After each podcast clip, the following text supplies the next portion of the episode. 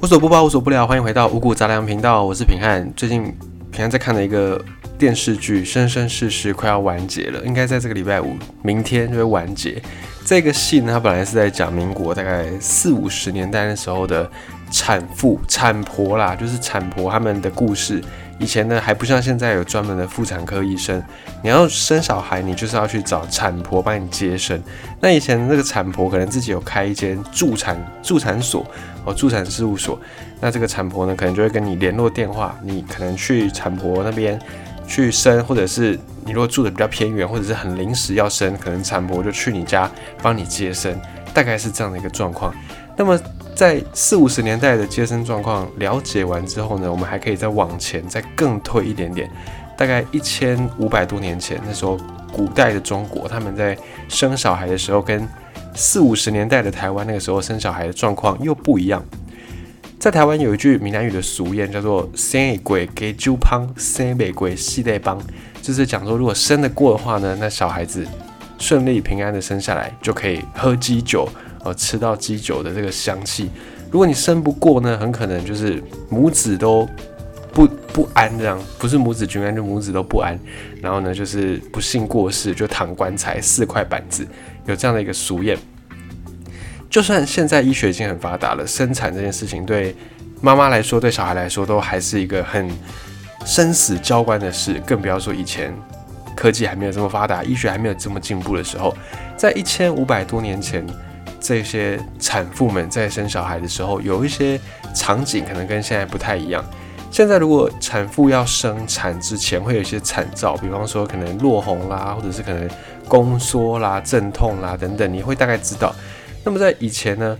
这样你有这样的一个征兆，可是你没有办法去妇产科，你没有办法去什么助产所，没有这些地方让你去。这个时候呢，产妇她就会躺在床铺上面，然后产婆呢。就有点类似助产士这个角色，产婆就会不停的来掀开产妇盖的被子来检查，这样的一个场景，可能你会在很多的古装剧看到，可是这个场景其实是错的，真实历史上并不太可能这样子，因为根据一些医医疗的书籍啦，或者根据一些历史的文献记载，以前的中国的妇女们，她们最常在生产的方式不是平躺在床上，而是半蹲在地上。然后她的上半身是直立着，有点像是蹲马步的那种感觉。这个姿势是以前中国的妇女在生小孩的姿势。根据文献的记录，他们说以前的富人，以前的妈妈在生产的时候是下地做草，然后看看起来呢是很像这个一动也不动，很像死掉这样的一个感觉。所以就在讲说，以前的妈妈们在生产。是一个很危险、很危险的事情之外呢，还是离开床铺、离开床榻，是在地上，然后可能就是半蹲半坐，在地上也会铺一些草堆，或者是铺一些动物的皮毛。一方面呢是避免婴儿生下来落地之后可能直接碰到地板受伤，就有个缓冲的作用；另外一方面呢也是防止婴儿生下来之后的那些血水啦、恶露啦弄脏了房间。因为以前的人呢可能有蛮多的这种信仰的，然后他们就怕说，哎，这个万一家里面环境被这种血水给弄脏，可能就会触犯一些禁忌，我觉得触犯一些家里面的神明等等。所以这个是以前在生小孩的时候比较可能会有的场景，不会在床铺上，而是在地上有点半蹲半坐的这个姿势，然后底下铺着草皮，铺着动物的皮毛。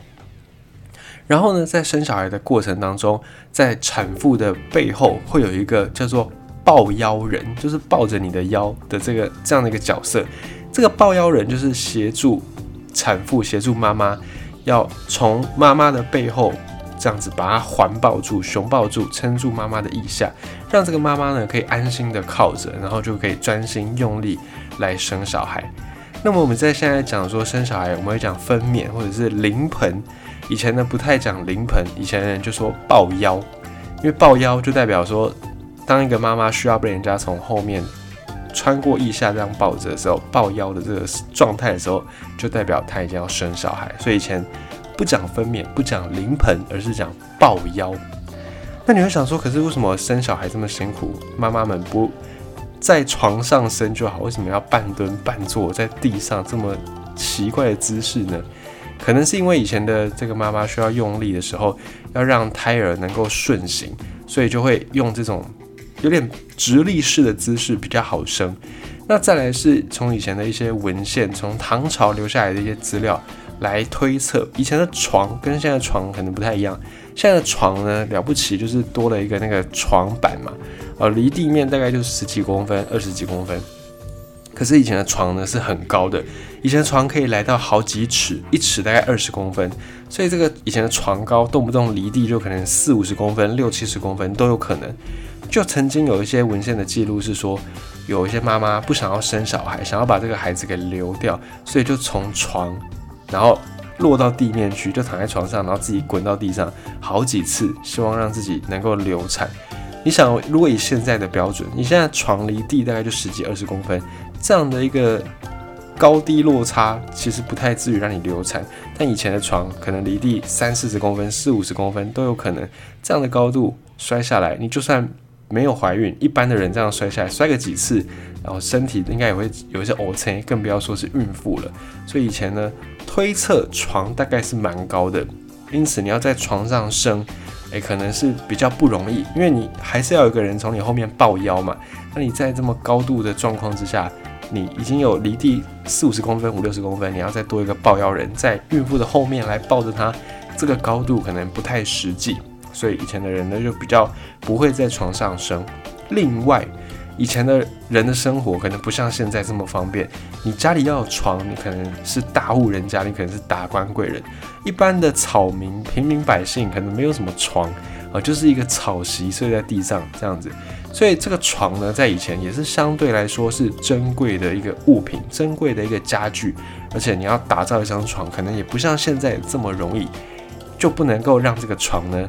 渗到那个产妇生小孩生产的血水，不然这个血水渗进去，那个床那个床可能就报废了。哦，你要再买一个新的床，哎，那个可能就要花很多的钱。就算你有那个钱，你也未必能够找得到人家来帮你打造这个床。也因此，以前的产妇呢，大多数是在地面上哦，离地，然后大概半蹲半坐，底下铺着一个草或者是动物的皮，大概是这样的方式在生产。那对于女生来说，这个生产当然是一件很危险的事情；对男生来说，这个也是一个很重大的事情，因为在以前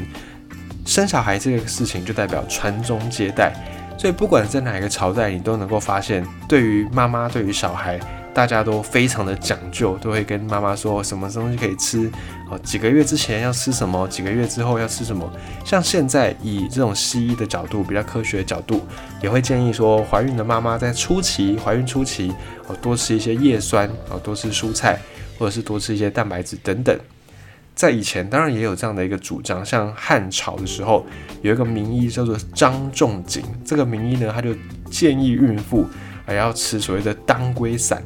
然后后来在魏晋南北朝，有一些医生也主张说，怀孕七个月的妈妈要吃一些丹参、人参，哦，这种丹参膏来帮助你助产。每一个朝代，每个朝代都有各自不同的养胎方式。那当然，这些资料也是一代要传一代，一代要传一代，然后慢慢慢慢才完善起来，变成中医理论里面一个很重要的系统。那么在以前比较主要的几个说法就是。吃什么对小朋友才好呢？才会让小朋友安稳，让妈妈能够顺产呢？就是不要吃酱油，因为小孩的皮肤会黑。然后不要听不好的话啊，这个小朋友才有气质。所以以前的胎教就已经在讲这些东西了，不是只有现在才在讲。还有呢，以前的这个胎教更严格，说妈妈不要吃姜。以免生出来的小朋友长得像姜的形状，不知道你有没有看过那个姜的原本的样子？我觉得有点像之前那个什么灵芝草人那样。有一些姜或者是萝卜或者是类似的这些植物，它们可能长相会长得像人形。那有些姜呢，它的那个形状就比较特殊。以前的人就怕说小朋友生下来有有时候会有六根手指头或者是一些比较畸形的状况，所以不要吃姜，以免生出来的小朋友可能外观上面会有一些畸形。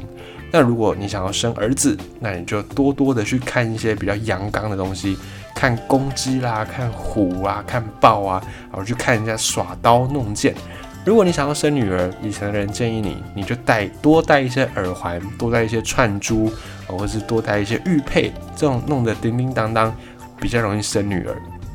那如果你希望这个小朋友生下来乖巧善良又有礼貌，那你在怀孕期间呢，肉类哦，这个肉割的不正的话呢，你就不要吃，或者是座位哦，这个草席草席如果不方正，你也不要坐。然后非礼勿视、非礼勿听、非礼勿言，这些就是反正不是在礼节里面的，你就都不要去做。这样子呢，就可以养出一个很有礼貌、很乖巧的小朋友。这个是以前的人的胎教，而且这个在一千多年前就已经被写在当时候的这种医疗处方当中，就在汉朝之前就已经有这样的一个记载。因为当时候其实中华文化里面还是很讲究所谓的气。哦，东方文化很讲究气，包含在日本也是啊，有讲气。然后在中国，古中国更是如此。因为以前的人呢，在理解这个世界，会觉得说，天地万物都含有着气。那么人属于天地之间的一个成员，我们跟气也有关系。气顺的话呢，什么事都顺；气不顺，那你做什么事都会卡卡的。我们现在讲中医，就会很一直在听到这个气。哦气气胸该我就是解你的那个郁气，就是这样子。然后再来是在临临盆分娩的时候，不像现在，你可能大概怀孕四个月左右，四五个月左右，你就可以大概知道小朋友的性别。那么以前的当然没有这样的科技嘛，所以以前的人知道这个小孩的性别是等到他生出来之后才知道。所以在生出来才知道这个过程当中呢，以前的人就会有很多迷信啊，就可能就会说，哎，哪一个产婆接生呢，都比较容易生男的，或者是可能哪一个孕妇啊，你坐哪一个位置，坐南朝北或怎么样，比较容易生男生。这是因为我们以前不知道说性别其实很早就决定了，要是以前人知道的话呢，可能就不会有这么多这么多的一些奇奇怪怪的习俗。那以前呢，在生出来之后，小朋友才会知道性别，所以在生产的过程当中，生产的这一户人家要先准备场地，可能是房子里面本来就有的一个房间，或者是另外搭这种专门给产妇生产的帐篷。然后那个产房的位置或帐篷位置还不能够随便选，你是要按照不同的月份有不同的方位。哦，可能在冬天你要朝南方，才不会吹到这个北风。啊如果是夏天，可能就要反过来，这样类似这样子，不同的月份呢是要有面上不同的方位的。然后这个理论也又发展出了一套生产的时间时间的参考。我在一月份呢，你要做哪里？然后二月份做哪里？这个就是给那个月要生产的产家生产的那一户人家哦做参考。而且除了这个产图会有记载说每一个月份不同的。分娩的方位之外呢，产后生下来之后，婴儿出生完后面不是还有后续的胎盘吗？这胎盘在现在呢，大多就是直接丢掉哦，除非你又要做脐带血或者怎么样，可能另外做处理，不然一般来说呢，这个胎盘就是会拿去废弃掉丢掉。可是以前的人他们相信说这个胎盘是跟婴儿互相联系的哦，有点像是那种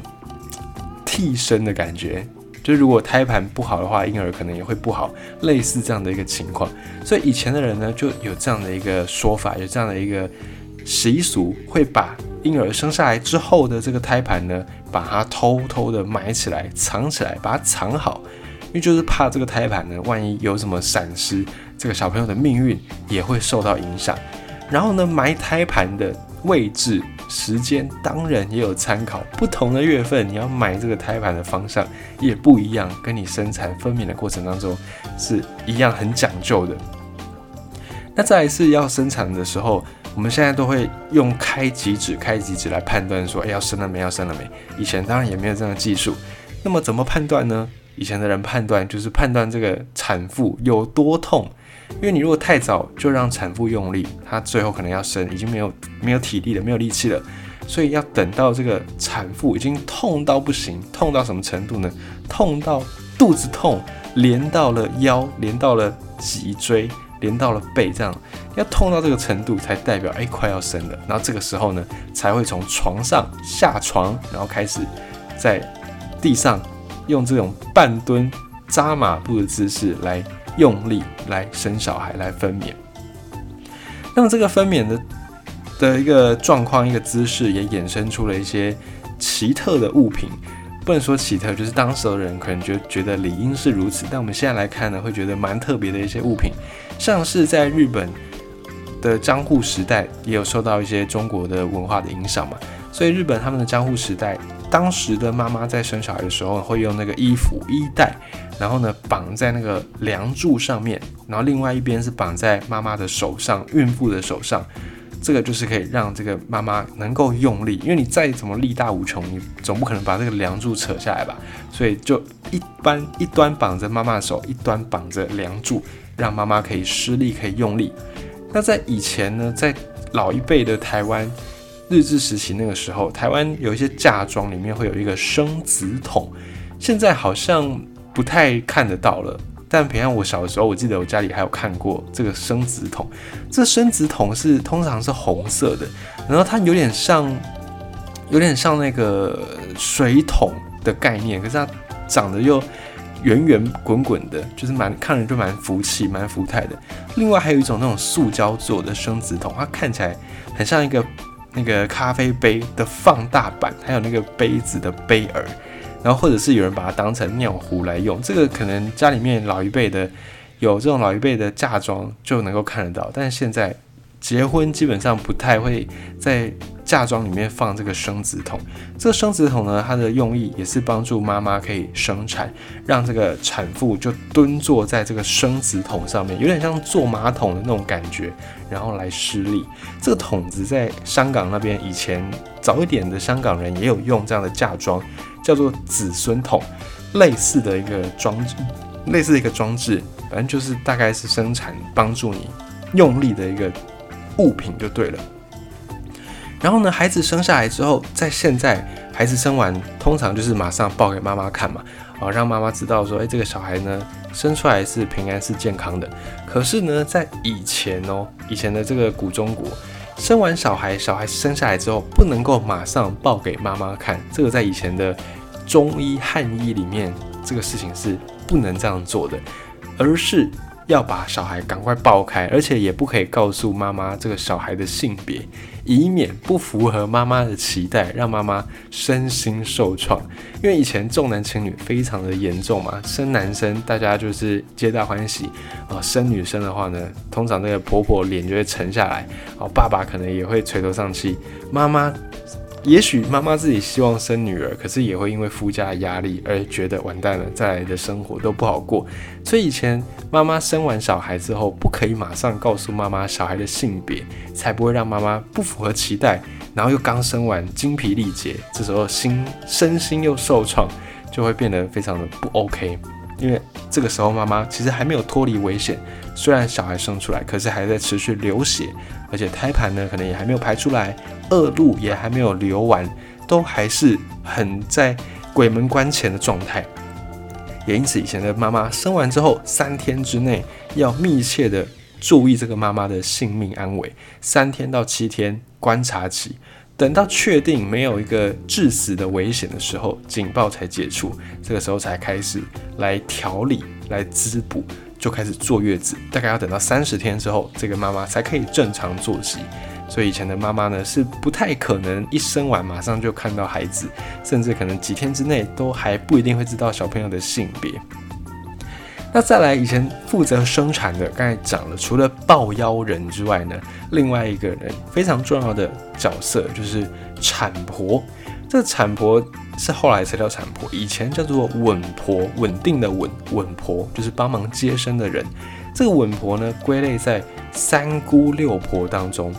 三姑六婆，你会想说，这个不是我们在讲说有一些亲戚啊，很喜欢八卦啊，然后喜欢聊别人的是非，我们在叫三姑六婆嘛？没错，这个是后来它引申的一个含义。但其实三姑六婆在以前是真的有三种姑，六种婆，它是九个不同的职业，也代表说以前的社会里面有各式各样的职业嘛。那其中呢，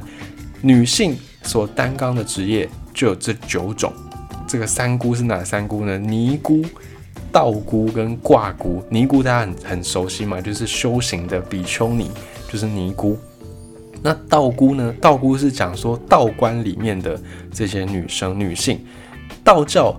没有什么，呃，应该说这个道姑她就是相应来讲在道观里面，而不是我们在讲的那个修行里面的那个道家的道姑。好，反正你只要记得这个道姑呢，就是跟道观有关系。然后再来是卦姑，卦姑是以前的妇女，有一些妇女会帮人家卜卦算命，这种就叫做卦姑。所以三姑、尼姑、道姑跟卦姑，那六婆是哪六婆？刚才讲，其中一个就是稳婆，帮人家接生的；另外一个是牙婆，牙齿的牙，牙婆是帮人家介绍人口买卖的。因为以前的人呢，尤其是如果你出身贫寒啊，然后你又是女生的话，可能你在社会上的地位就不高，甚至你可能会被当成一些物品来买卖。所以这样的一个中介人口的。当然现在是违法了。以前这个职业叫做牙婆，还有媒婆。媒婆大家很熟悉，就是撮合那个男女双方成亲的，然后帮人家说亲事的，叫做媒婆。那我们现在有媒婆、有稳婆、有牙婆。另外三婆是哪三婆呢？有师婆，老师的师；师婆又叫做巫婆。哦，巫婆大家就知道，就是。就是那个画符啦、念咒啦、巫术啦，跟大自然通灵的这些人叫做巫婆，还有钱婆，虔诚的虔。我们说一个人信仰很虔诚的钱婆，这钱婆是什么呢？就是那个啦，老鸨哦，就是开妓院的，这个媒介一些色情交易的这样的一个，算是妈妈桑，就是叫做钱婆。那最后一个婆呢，叫做药婆。以前没有专业的什么药师，那就会有所谓的药婆。这个药婆就是她可能会帮人家配药，帮人家给药。这个药可以拿来治病，或者是有时候你想要毒害你想要害的人，然后也会用这个用药用毒药。这个也是从药婆这边来的。练蛊啦，或者是给药啦、抓药、毒药，都是从药婆这里来的。所以以前三姑六婆不是说一个人八卦，而是在讲说社会上面有九种职业。代表不同的女性的一个面貌，再复习一下：尼姑、道姑、卦姑、稳婆、钱婆、药婆、师婆、媒婆，还有牙婆。好，大概就是三姑六婆是这样子。所以你就可以看到，以前的女生要生小孩真的是不容易，除了有很多的禁忌要遵守之外呢，你生完在调理的过程当中，可能也还有很多的风险。那也不是这么容易的。然后生完之后，可能你也没办法在家里面相夫教子，你还要帮忙下田啊，去继续的种田啊等等，你还要处理很多的家务。所以不管哪个时代，其实妈妈都是非常辛苦的，都是非常伟大。然后从这种以前的生产经验，我们也可以去追根究底，我们也可以去算是截长补短了，看一下以前的人他们在生产的过程当中。诶，有没有什么我们值得学习或者是值得借鉴的一个方式？